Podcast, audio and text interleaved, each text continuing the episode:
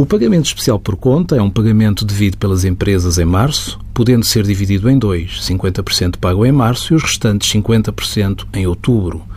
A fórmula de cálculo tem por base o volume de negócios de acordo com a redação do código do IRC. Considera-se volume de negócios o montante correspondente ao valor das vendas e dos serviços prestados. A proposta do OE para 2017 contempla uma restrição ao conceito de volume de negócios para este efeito. Com a nova redação proposta, o volume de negócios corresponde ao valor das vendas e dos serviços prestados geradores de rendimentos sujeitos e não isentos. Também se esclarece que os sujeitos passivos que apenas ofiram rendimentos não sujeitos ou isentos estão dispensados de efetuar o pagamento especial por conta. Envie as suas dúvidas para conselhofiscal.tsf.occ.pt.